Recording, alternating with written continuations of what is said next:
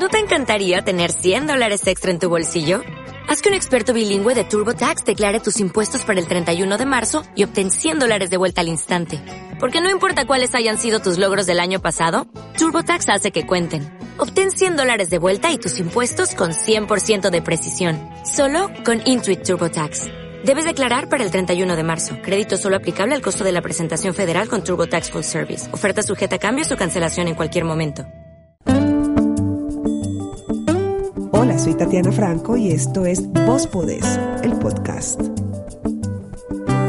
Vos Podés, el podcast. Dime con quién andas y te diré quién eres. Yo creo que esta es una de las frases que más hemos escuchado en la vida, pero yo no sé si sea del todo acertada porque entonces estaríamos asegurando pues que no somos individuos independientes con capacidad de decisión, aunque en el fondo yo siento que sí influyen muchísimo en nuestras vidas las personas que nos rodean. Imagínense que un día me contrató una empresa para que le hiciera una entrevista a un joven emprendedor quien después de la pandemia se había disparado impresionante con su modelo de negocio.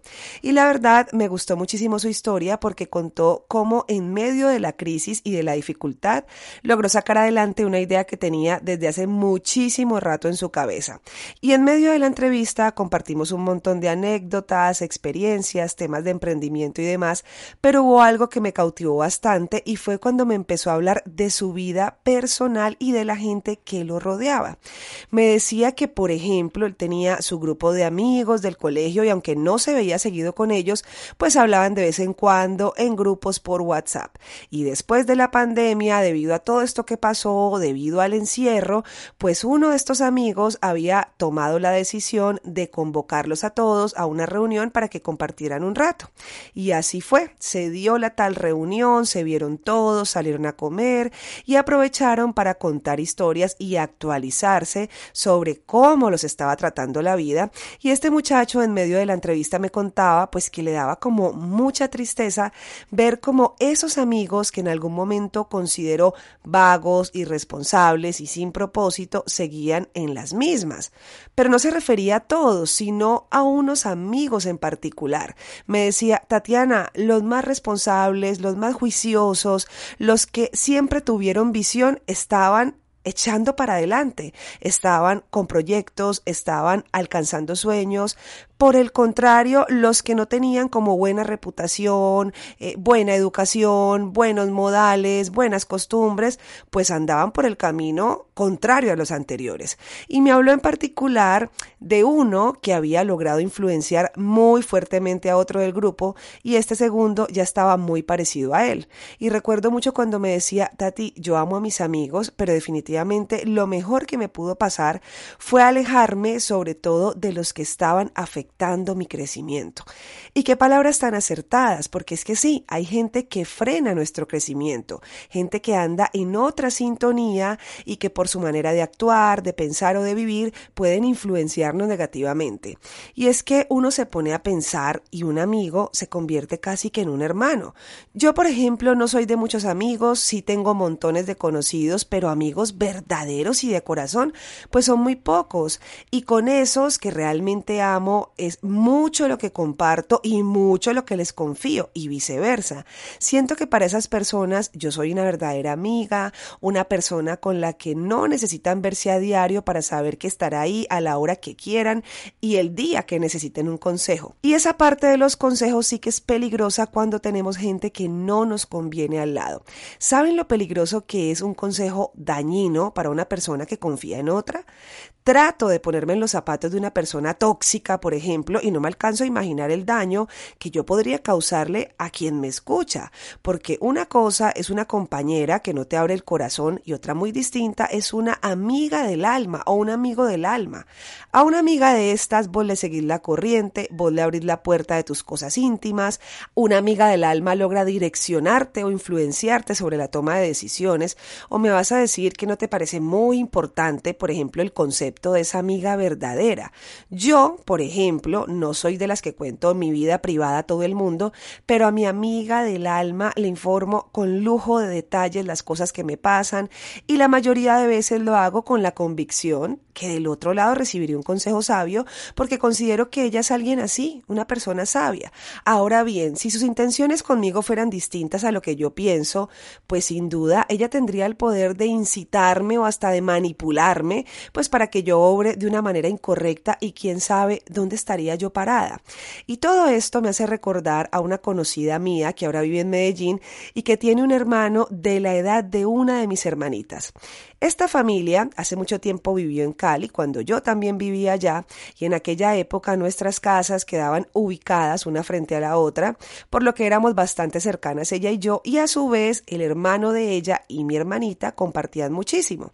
Y era muy bonito ver cómo en ese entonces este par de niños, o sea, el hermano de ella y mi hermanita, pues tenían una infancia sana, jugaban los juegos infantiles del barrio, se entendían como lo que eran, unos niños. De hecho, por mi mente jamás si me hubiera ocurrido pensar que el niño pues más adelante estaría en malos pasos, porque tuve la oportunidad de verlo crecer un buen tiempo, siempre estuvo rodeado del amor de su familia, que por cierto le daban una crianza ejemplar, pero el tiempo pasó, los niños crecieron y esta familia se fue a vivir a Medellín. Y recuerdo que yo tuve comunicación telefónica constante con mi vecina, quien me contaba que cerca de la nueva casa donde estaban viviendo allá en Medellín había un niño más o menos de la edad de su hermano que no tenía buenos modales ni buena reputación y que además estaba entablando una amistad muy cerca entre él y su hermano. Y esta charla no la tuvimos una, sino varias veces porque yo de vez en cuando la llamaba un año, otro año a saludarla.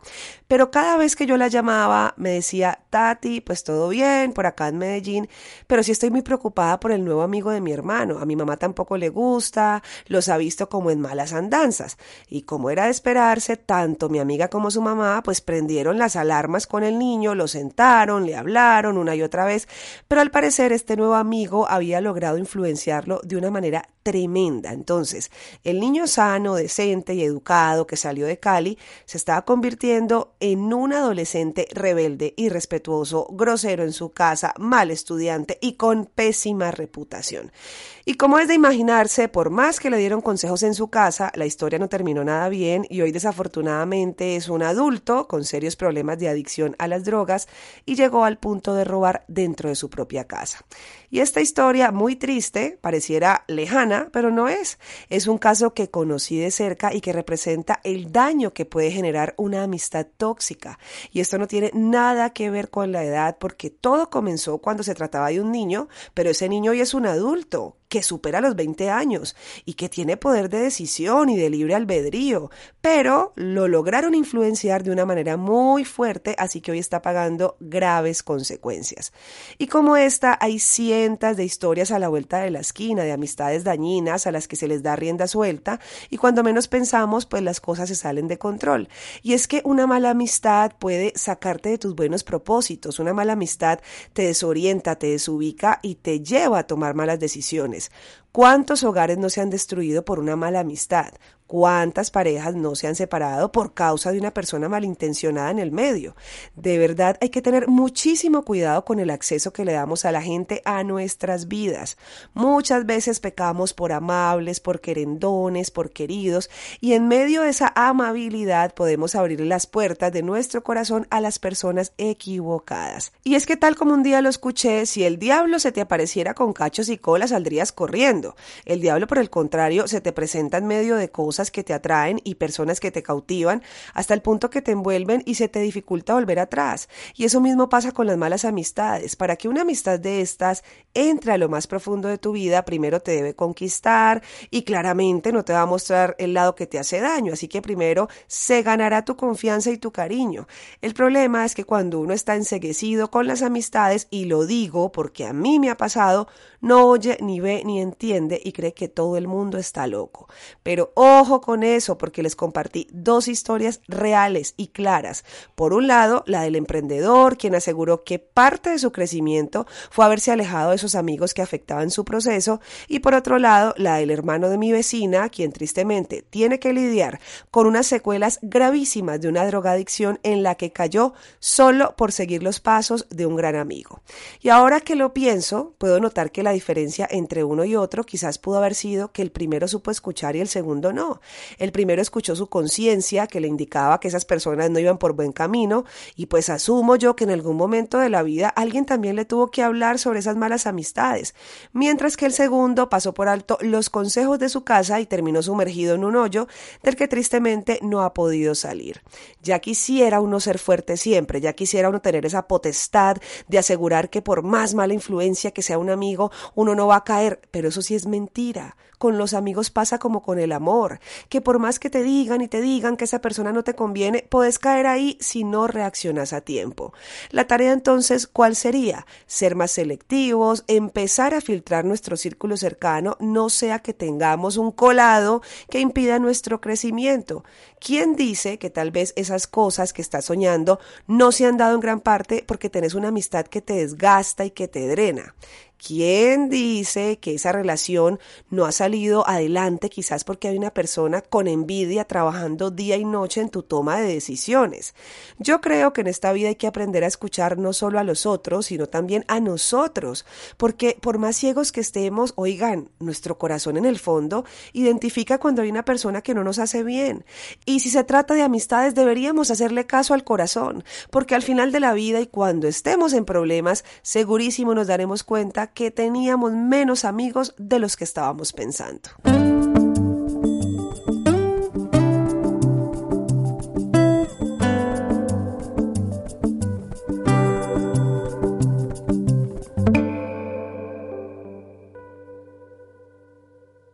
Preocupas por tu familia? Entonces, ¿por qué darles solo huevos ordinarios cuando pueden disfrutar de lo mejor? Eggland's Best, los únicos huevos con ese delicioso sabor fresco de granja, además de la mejor nutrición, como 6 veces más vitamina D, 10 veces más vitamina E y 25% menos de grasa saturada que los huevos regulares, además de muchos otros nutrientes importantes. Así que, dales los mejores huevos. Eggland's Best, mejor sabor, mejor nutrición, mejores huevos.